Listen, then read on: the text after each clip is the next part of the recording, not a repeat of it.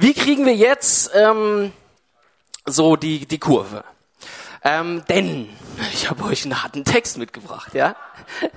wirklich, ich habe euch wirklich einen harten Text mitgebracht, ja.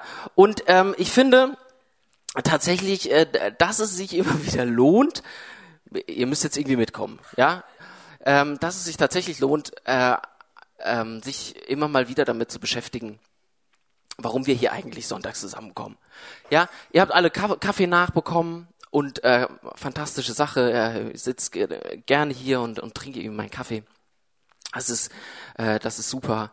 Ähm, und, und vielleicht kommt man hier sonntags auch her und trifft ein, zwei, vielleicht sogar drei nette Menschen, äh, mit denen man sich zwischendurch unterhalten kann. Das ist ja irgendwie auch schon ganz nett. Aber wenn das alles ist, so, dann würde ich, hätte ich so für mich den Vorschlag gemacht, ausschlafen und äh, irgendwie zum Brunchen einladen. Setzt man sich gemütlich zusammen, hat man Menschen, Kaffee kriegt man dann auch auf die Reihe. Und äh, das ist ja auch nicht so ganz wäre ja dann quasi die Alternative. Ich glaube, dass es tatsächlich ähm, hier, wenn wir so sonntags zusammenkommen, äh, immer wieder auch darum gehen muss, äh, so ein bisschen über den Tellerrand zu schauen, äh, über das zu schauen, was was uns vielleicht sonst so äh, tagtäglich beschäftigt. Das ist vielleicht auch nur ein Aspekt, ähm, aber tatsächlich einer ein wichtiger. Es geht nicht nur darum, dass wir so ähm, die Buchstaben in unserer Suppe sortieren, sondern dass wir manchmal darüber ein bisschen hinausschauen. Mm. Und ich glaube, äh, man kann sicher auch über den Tellerrand schauen außerhalb von Kirche. Dafür braucht man sich vielleicht auch nicht zwingend sonntags so zu treffen. Aber es ist schon ein, äh, ein, Ort, wo das wo das historisch gewachsen immer wieder sehr bedeutsam ist, über das eigene hinauszuschauen und ähm, irgendwie auch so eine Zeit ist, wo man so fokussiert zusammensitzt und sich Gedanken machen kann, die man ja nicht einfach so absitzt, sondern die, die ja irgendwie auch was auslösen soll im eigenen Leben und nicht ähm, und, und mehr als einen, einen vollen Bauch Kaffee vielleicht.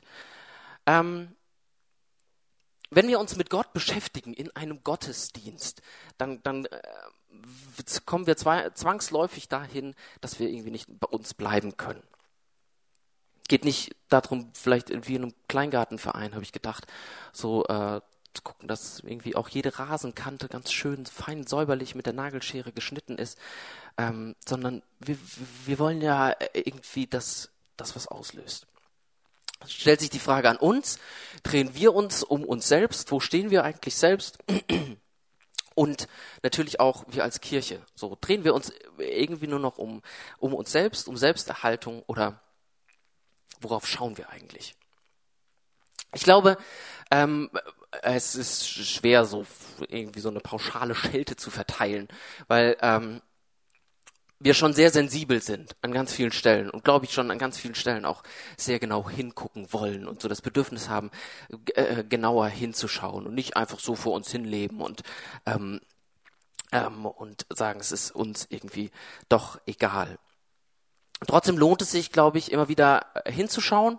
Und das wollen wir heute auch mit einem Text machen, so diese Sensibilität dafür immer wieder wach zu halten. Und das machen wir heute ähm, auch mit mit einem Text. Und ähm, ich warne euch nochmal vor, so äh, lasst das nicht einfach so so direkt äh, als Kritik an euch ähm, formuliert so stehen, sondern ähm, seht es so ein bisschen als eine Herausforderung, sich damit zu beschäftigen und zu sagen, ja, ich lasse es trotzdem irgendwie auch nochmal ähm, auf mich wirken. Es steht schon da unten, es geht um Amos 5 und äh, die Verse 21 bis 27. Ich hasse und verwerfe eure Feste, eure, eure Feiern kann ich nicht riechen. Eure Brandopfer sind mir zuwider. Eure Speisopfer gefallen mir nicht. Eure fetten Freudenopfer mag ich nicht sehen. Hört auf mit dem Geplärr eurer Lieder. Euer Hafengeklimper ist nicht zu ertragen. Lasst nun, lasst nur das Recht wie Wasser fließen, die Gerechtigkeit wie einen immer fließenden Bach. Habt ihr mir Schlacht und Speisopfer gebracht, die 40 Jahre in der Wüste, Haus Israel? Oder habt ihr nicht schon damals den Sikut, euren Himmelsgott, getragen und Kiun, euren Sternengott, die ihr euch selbst gemacht habt? Darum lasse ich euch in die Gefangenschaft ziehen, noch über Damaskus hinaus, spricht Jahwe, denn Gott der Allmächtige heißt er. Jo. als wir letztes Jahr umgezogen sind, im Sommer, da haben mir äh, zwei sehr nette Menschen geholfen, Frido und äh, Marc. Und ähm, wir haben so einen Schrank, mh, hm, der, der ist nicht mal so wahnsinnig schwer, ja, aber das ist so ein, oh, das ist so ein Monstrum, der ist irgendwie so hoch und so breit. Ich habe euch ein Bild mitgebracht. Ähm, ich war nie bei der Bundeswehr, aber so stelle ich mir diese Bundeswehr-Spinte vor, ja. Und wir haben so eine Treppe im Haus, die ist schon ziemlich steil. Und irgendjemand hatte natürlich die kluge Idee, dann, dass der Schrank ganz hoch muss. Ja, also, also innerhalb der Wohnung dann auch nochmal die steile Treppe hoch. Und es war eigentlich von Anfang an klar, es kann nur einer gewinnen. Ja, also entweder wir drei gewinnen oder dieser Schrank gewinnt.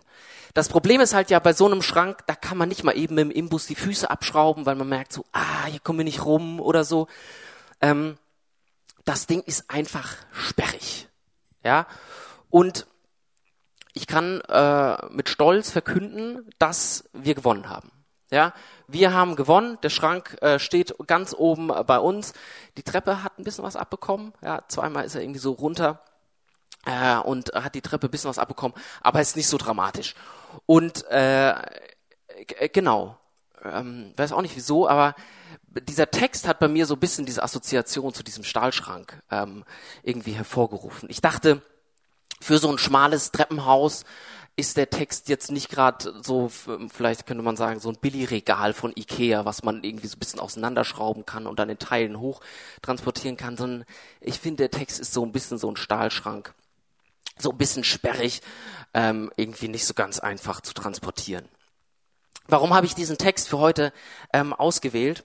Ähm, Karin hat letzte Woche schon was angekündigt äh, und hat da was bisschen was zu gesagt ähm, zu zu der Fastenzeit, die jetzt ähm, am Mittwoch beginnt und bis Ende März sein wird, sieben Wochen, wo wir uns mit, wo, wo wir in dieser Fastenzeit, in dieser Vorbereitungszeit auf Ostern stecken. Und Karin hat was zu Klimafasten erzählt, wo man so jede Woche so einzelne Steps machen kann, um sich selbst mal ein bisschen herauszufordern, um ein bisschen genauer äh, hinzuschauen. Und solche Dinge, das wirkt irgendwie schnell so ein bisschen moralisierend oder so mit erhobenem Zeigefinger. Ähm, aber ich glaube, dass es, dass es eine sehr sinnvolle Beschäftigung ist, ähm, da mal ein bisschen genauer hinzuschauen. Weil Fasten möchte ja eigentlich nichts anderes als unser Bewusstsein ein bisschen schärfen. Ja, was, was, was tun wir eigentlich? Was ist das, was, was, äh, was wir beeinflussen?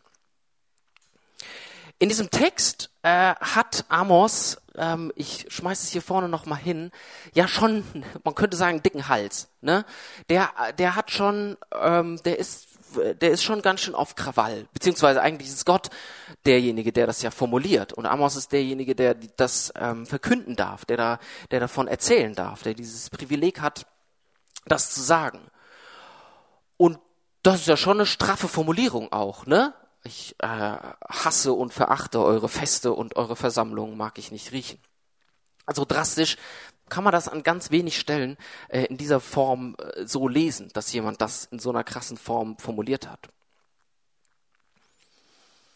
Da wird ja nicht ein Element irgendwie angesprochen, dass, dass äh, Amos irgendwie sagt so, ah, oh, da läuft irgendwie was ein bisschen schief ähm, oder so ist auch nicht einfach irgendwie eine Haltung, die, die Amos anspricht, wo er sagt, hm, das, da, da, ähm, da seid ihr, da, da ist irgendwas an eurer Haltung nicht mehr so ganz, nicht mehr so ganz in Ordnung, sondern es ist ja so eine Gesamtkeule, ja.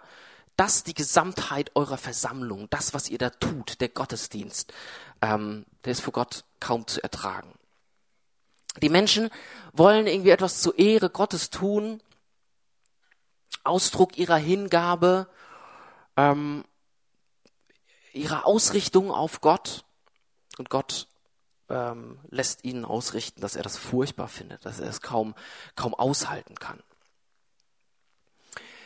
Dieses, dieses Opfer, von dem ja da äh, die Rede ist, eure Brandopfer, eure Speisopfer, ähm, dieses Opfer ist ja ein, ein, Ausdruck der Anerkennung Gottes. Es ist ja eine Form, äh, dass die Menschen etwas zum Ausdruck äh, bringen möchten Gott gegenüber. Es ist ja eine Form, äh, dass sie versuchen möchten, mit Gott in Kontakt zu treten. So ein Kommunikationsversuch. Das ist ja eigentlich das, was sie damit machen wollen. Sie wollen etwa, sie wollen, sie wollen Dankbarkeit zum Ausdruck bringen.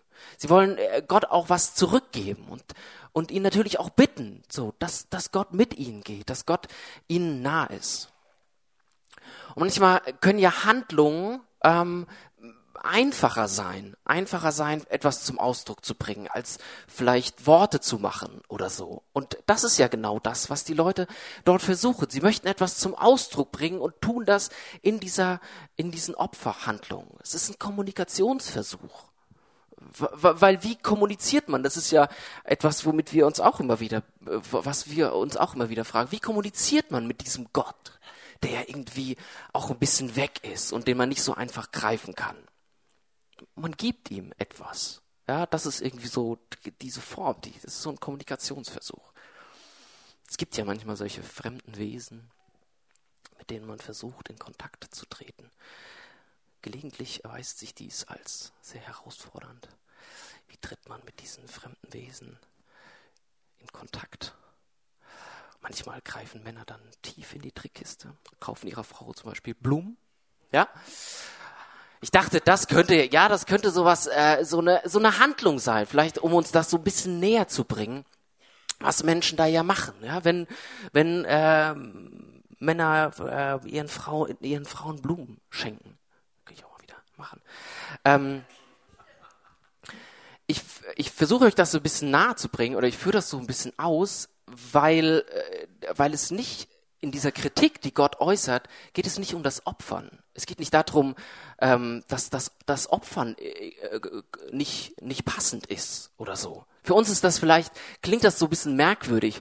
Auf der einen Seite, ich, ich weiß nicht, was es für euch für Gefühle auslöst, aber bei mir ist es sowas wie, irgendwie fast ein bisschen banal, sowas, äh, sowas äh, darzubringen, irgendwelche äh, Speis- oder äh, Tieropfer. Und auf der anderen Seite hat es irgendwie auch sowas Martialisches. Aber das ist nicht das, was Gott hier kritisiert. Das, es geht nicht um das, um das Opfern an sich. Das ist ein, ein Kommunikationsversuch, so wie wir das vielleicht auch immer wieder versuchen. Das, was Amos kritisiert, ähm, ist ja, dass die Menschen etwas zelebrieren, ähm, und, und darstellen, was sie überhaupt nicht in ihrem Leben umsetzen. Und das kritisiert Amos sehr, sehr deutlich. Sie stellen sich ja nur so dar, als wollten sie mit Gott in Kontakt treten, als wollten sie ähm, tatsächlich Richtung für ihr Leben haben, als wollten sie ähm, etwas zu ihrem Leben wissen. Eigentlich wollen sie das überhaupt gar nicht. Eigentlich leben sie was, sie leben was völlig anderes als das, was sie in diesen Gottesdiensten äh, von sich geben. Ähm, und offensichtlich, so wie man das dann weiter liest, schütten sie dann über all das noch so, ein, so, eine musikalische Soße, könnte man sagen. So, wenn schon Scheiße riecht, dann schütten wir ein bisschen Vanillesoße drüber oder so. Dann sieht's wenigstens irgendwie nicht mehr so ganz so schlimm aus oder so. Diese Formulierung ist so, boah, ja, das, äh, ich, mich trifft das hart, so hör auf mit dem Geplär eurer Lieder, euer Hafengeklimper ist nicht zu ertragen. Ähm, dieses, das, was die Menschen dort tun, scheint alles zu einer Hülle geworden zu sein, ja. Und das wird sehr, sehr konkret formuliert. Und das ist irgendwie bedrohlich. Äh, es ist leeres Geschwafel geworden. Vielleicht ist da noch Inhalt, ähm, aber es wird irgendwie nur noch daher geplappert. Es hat keine Substanz mehr, keine Auswirkung. Und das finde ich echt sehr herausfordernd. Ähm, immer wieder das bewusst zu tun. Nicht zu singen, weil man halt irgendwie singt, sondern sich klar zu machen, ey, was tue ich da eigentlich gerade? Was, was, was bringe ich eigentlich zum Ausdruck? Was, ähm, was schwingt da eigentlich mit? Was gebe ich da eigentlich inhaltlich tatsächlich? Was, was sind diese Worte da, die ich da singe? Ähm, weil es geht ja nicht darum, dass wir einfach Lieder singen im Gottesdienst, sondern dass wir etwas zum Ausdruck bringen, was unser Leben ausrichtet und tatsächlich irgendwie eine Beziehung zum Ausdruck bringt, eine Haltung, die wir haben, die nicht nur für diese Zeit gilt. Das ist ja was, was uns, was uns definiert, auch in unserem Wesen, wenn wir das so von uns geben und nicht einfach nur so daher schwafeln. Ähm, das, was wir singen, soll tatsächlich eine Auswirkung haben und uns zum Nachdenken anregen, äh, was wir eigentlich tun, soll unsere gesamte Haltung hinterfragen. Gottes Gegenwart, so formulieren wir das ja manchmal, auch in Gottes Gegenwart zu treten, Gottes Gegenwart zu erleben in unserem Leben, so eine Begegnung zu, zu bekommen, das ist ja mehr als, als eine nette Streicheleinheit, die man sich irgendwie abholt, wenn man sie mal wieder gebrauchen könnte. Sondern ähm, das ist ja mehr, das ist ja das, was etwas, was etwas in unserem Leben auslösen soll. Und ich dachte, dieses, dieses Fasten, äh, dieses bewusst Verzichten, ähm, das soll ja genau so eine Auswirkung auch in unserem Leben haben. So eine Form der, der inneren Reinigung, der, der Fokussierung. Neues Ausrichten, neues Klarwerden über das, äh, ja, wie so eine kleine Pause, die wir einlegen.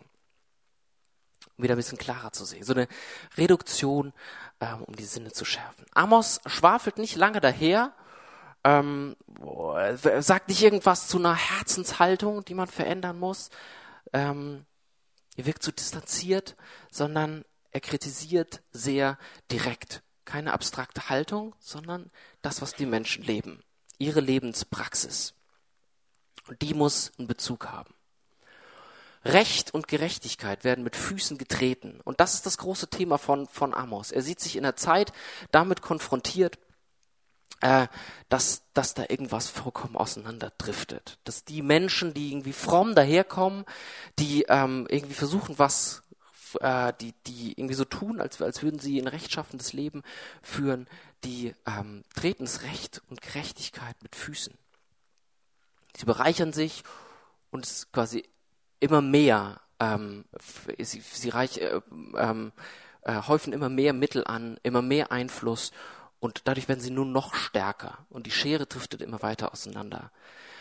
Und dann formuliert äh, Amos das so schön, dass Recht und Gerechtigkeit wieder fließen sollen, sich wieder ausbreiten sollen, fließen sollen äh, wie, wie Wasser, ja, und dass Gerechtigkeit sich ausbreiten soll wie ein immer fließender Bach. Und ich finde dieses Bild so, so eindrücklich, das Bild vom Wasser. Wasser, das ja so, so viele Seiten hat auf der einen Seite, dass es uns so erfrischen kann, auf der anderen Seite so eine zerstörerische Kraft hat, die irgendwie Fundamente unterspülen kann ähm, und etwas zum Einsturz bringen kann. Erfrischend und irgendwie auch so was Zerstörerisches. Wasser lässt sich nicht aufhalten, das habe ich noch gedacht. Ist gerade so ein Bild dafür, dass es vielleicht so in jede Ritze unseres Alltags auch äh, eindringen soll. So dieses Verständnis, was, was Gott sich irgendwie wünscht, wie wir, ähm, wie wir unser Leben gestalten. Ähm, ich glaube, dass das, dass dieser Wille, dass dieses, diese Vorstellung Gottes, wie wir miteinander umgehen, wie wir diese Welt gestalten, dass das immer wieder wachgehalten werden muss. Dass wir das immer wieder neu auf den Schirm bekommen müssen. Und glaube ich nicht müde werden dürfen zu sagen, wir, wir, ähm, wir nehmen das immer wieder neu in den Blick und wir werden versuchen, immer wieder neu an Stellen sensibel zu werden. Und wir ziehen das immer wieder neu ins Licht, so wie Gott die Vorstellung hat und den Wunsch hat, immer wieder ähm, dafür zu sorgen, dass solche Ungerechtigkeitsstrukturen, dass Unterdrückung dort, wo sie irgendwie stattfindet, dass sie ins Licht gezogen wird. Amos ähm, ist wahrscheinlich Viehzüchter gewesen, ein einfacher, ein, ein relativ einfacher Mann. Man könnte vielleicht denken, dass er so selbst Betroffener war, ähm, aber man ist sich nicht ganz einig, aber vermutlich hatte er selbst genug Besitz und war jetzt nicht jemand, der einfach nur aus so einer, aus so einer Bedrohungssituation herausgesprochen hat, der irgendwie ähm, Angst hatte. Er, ihm ist sehr viel Kritik entgegengeschlagen, ja. Er ist nicht jemand gewesen, der das irgendwie ähm, so von sich geben konnte und dann war alles irgendwie Friede, Freude, Eierkuchen, sondern er hat das äh, von sich gegeben, er wurde irgendwie auch aus seinem Heimatland äh, verbannt. Ähm, das ist hart manchmal. Und diese Propheten im, im Neuen, im, im Alten Testament, wie wir sie, äh, wie wir so ganz viele verschiedene äh, Charaktere da immer wieder finden, ähm, haben wir eine herausfordernde Position, so ein Prophet, der auf der einen Seite gibt es irgendwie Leute, die tatsächlich irgendwie eine gesellschaftliche Position hatten und irgendwie gesellschaftlich ähm, äh, Beamte am Hof waren oder sowas, teilweise aber auch ganz extreme ähm, Einzelgänger. Und die Aufgabe der Propheten war es immer wieder, diese Perspektive Gottes in den Blick zu rücken und ähm, die wach zu halten. Ihre Position als Propheten war aber äh, äußerst schwach ja, weil sie nicht wirklich etwas durchsetzen konnten. Ja, sie hatten keinen Zugang zu äh, zu dem gesellschaftlichen oder dem religiösen Machtapparat. Sie konnten das quasi nur kritisieren, aber sie konnten nicht tatsächlich direkten Einfluss ausüben. Und ihre Autorität oder das, was sie auslösen konnten, ist quasi, hat nur darauf beruht, ob man sie ernst genommen hat, ob man gesagt hat, ja, ob man sie akzeptiert hat als tatsächlich Gesendete Gottes oder ob man gesagt hat, ähm, oder, oder ob man sie nicht akzeptiert hat. Das, das war das, was, wie sie Einfluss ausüben konnten. Man hat sie akzeptiert oder man hat sie nicht akzeptiert. Ähm, diese Propheten waren da sehr herausgefordert. Und man kann sich die Frage stellen, so was, was sind heutige Propheten? Das ist mir diese Woche durch den, durch den Kopf gegangen. So wie, wie gestaltet sich das heute? Wer, wer nimmt diese Position eigentlich ein, ähm, die so deutlich auf Sachen hinweisen? Wer nimmt diese, diese sehr, äh, Rolle dieser sehr sperrigen Typen eigentlich ein? Und ähm, es ist schade, weil ich glaube, dass, dass Kirche da an vielen Stellen nicht unbedingt diese Rolle einnimmt.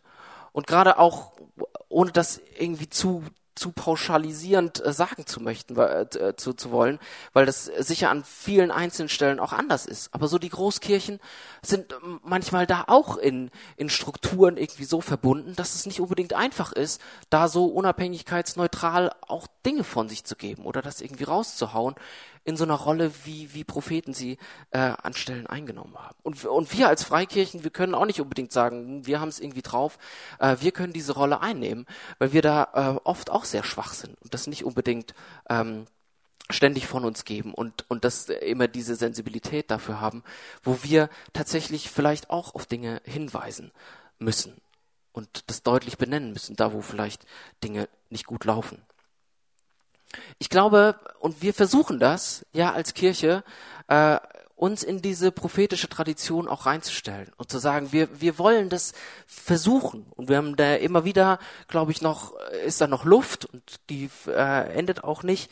Ähm, aber wir versuchen das, ja auch so ein Sprachrohr zu sein äh, da wo es irgendwie nicht funktioniert. Und wir versuchen das mit, mit Serve the City oder mit 500 Euro Aktionen, wo wir irgendwie nicht lange rumlamentieren und sagen, oh, man könnte mal, man müsste mal, man sollte mal, sondern das irgendwie auch konkret werden zu lassen und ähm, irgendwie auch direkt auf unser Umfeld einzuwirken. Wir unterstützen, musste ich dran denken, Elke und Manfred in, in Armenien, ähm, die, die versuchen, Menschen zu fördern und zu unterstützen und da dran zu sein. Und ich glaube, dass das, dass das schon sehr, sehr cool ist, was, was wir da äh, versuchen auch anzuschieben. Und trotzdem müssen wir wahrscheinlich trotzdem unruhig bleiben und äh, hingucken, wo Dinge falsch laufen.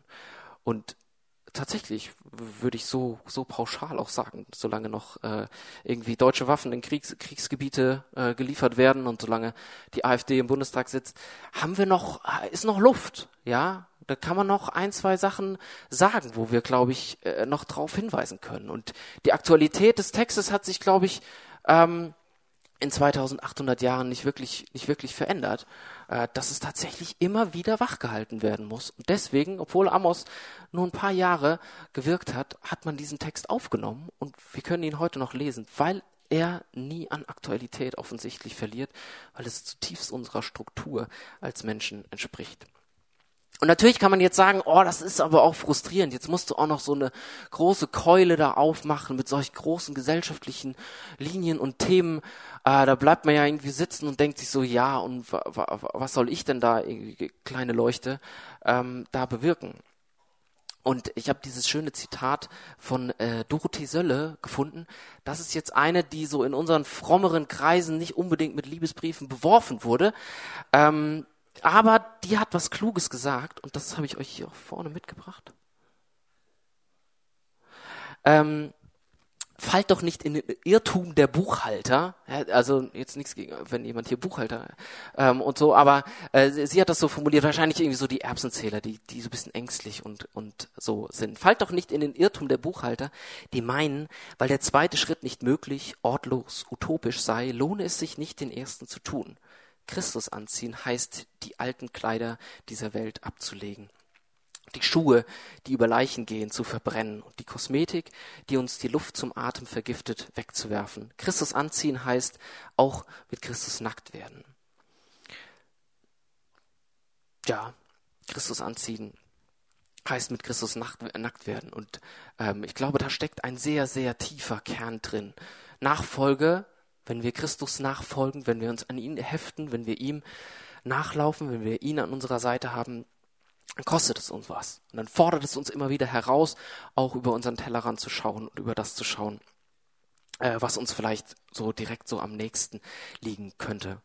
Und uns gerade auch diese Herausforderungen zu stellen, ähm, wo können wir für Recht und Gerechtigkeit einstehen? Wo laufen Dinge schief? Und diese, diese Fastenzeit, diese sieben Wochen, die vor uns liegen, bietet uns, glaube ich, so eine Möglichkeit, mit Christus nackt zu werden, ähm, wenn wir in diesem Bild bleiben äh, an, an Stellen hinzugucken.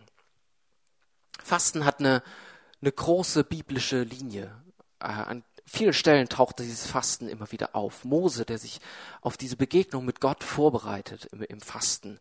David, der, der ähm, so eine Buß- und eine Umkehrhandlung vollzieht in diesem, in diesem Fasten. Jesus, der sich auf seine, auf sein ganzes, ähm, auf sein Wirken vorbereitet in einem Fasten. Fasten als eine Form von Besinnung, klar werden.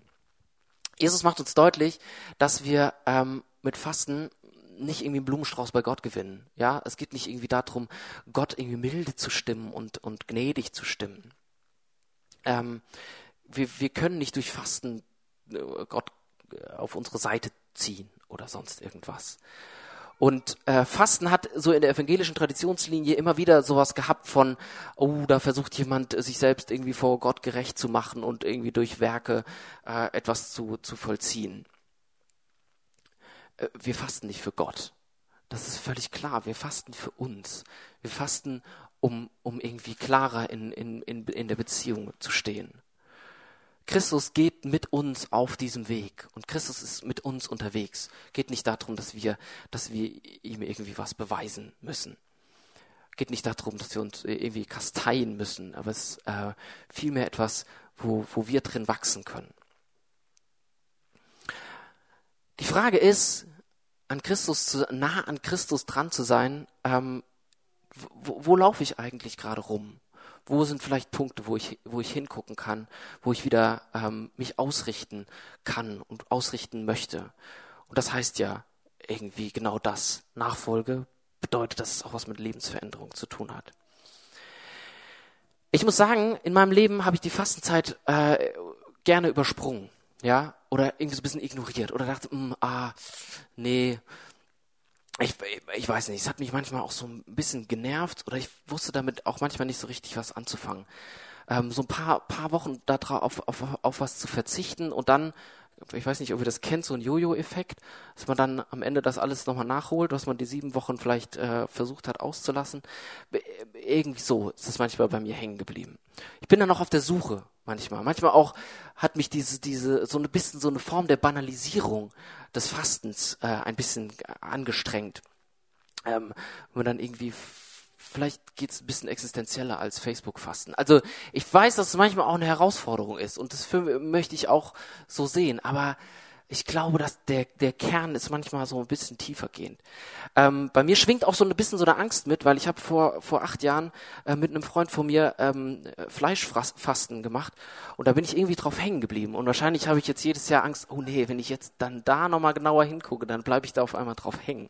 Das ist vielleicht dann auch ähm, dann auf Dauer zu, zu herausfordernd. Vielleicht sucht ihr auch noch nach so einer Fasten Praxis, nach etwas, wo ihr sagt, ah, ich möchte gerne mal an, an etwas äh, nochmal hingucken oder ich möchte mir das nochmal vornehmen. Und ähm, Karin hat das schon angekündigt, ich habe es eben auch schon mal gesagt, dieses Klimafasten, was die evangelische Kirche ausgerufen hat, sieben Woche, Wochen, jeweils eine Woche, wo man etwas konkret mal umsetzen kann, mal auf, auf etwas hingucken kann. Vielleicht inspiriert euch das. Vielleicht habt ihr Bock, da dieser Gruppe ähm, irgendwie teilzunehmen ähm, und wir werden vielleicht so jede Woche da was, äh, was reinschreiben, was das konkrete Ding sein könnte, wo man sich mal herausfordern lassen kann. Und ich glaube, man, man, man wird erstaunt sein, wie das möglich ist. Wie der Körper uns manchmal sagt, du musst aber.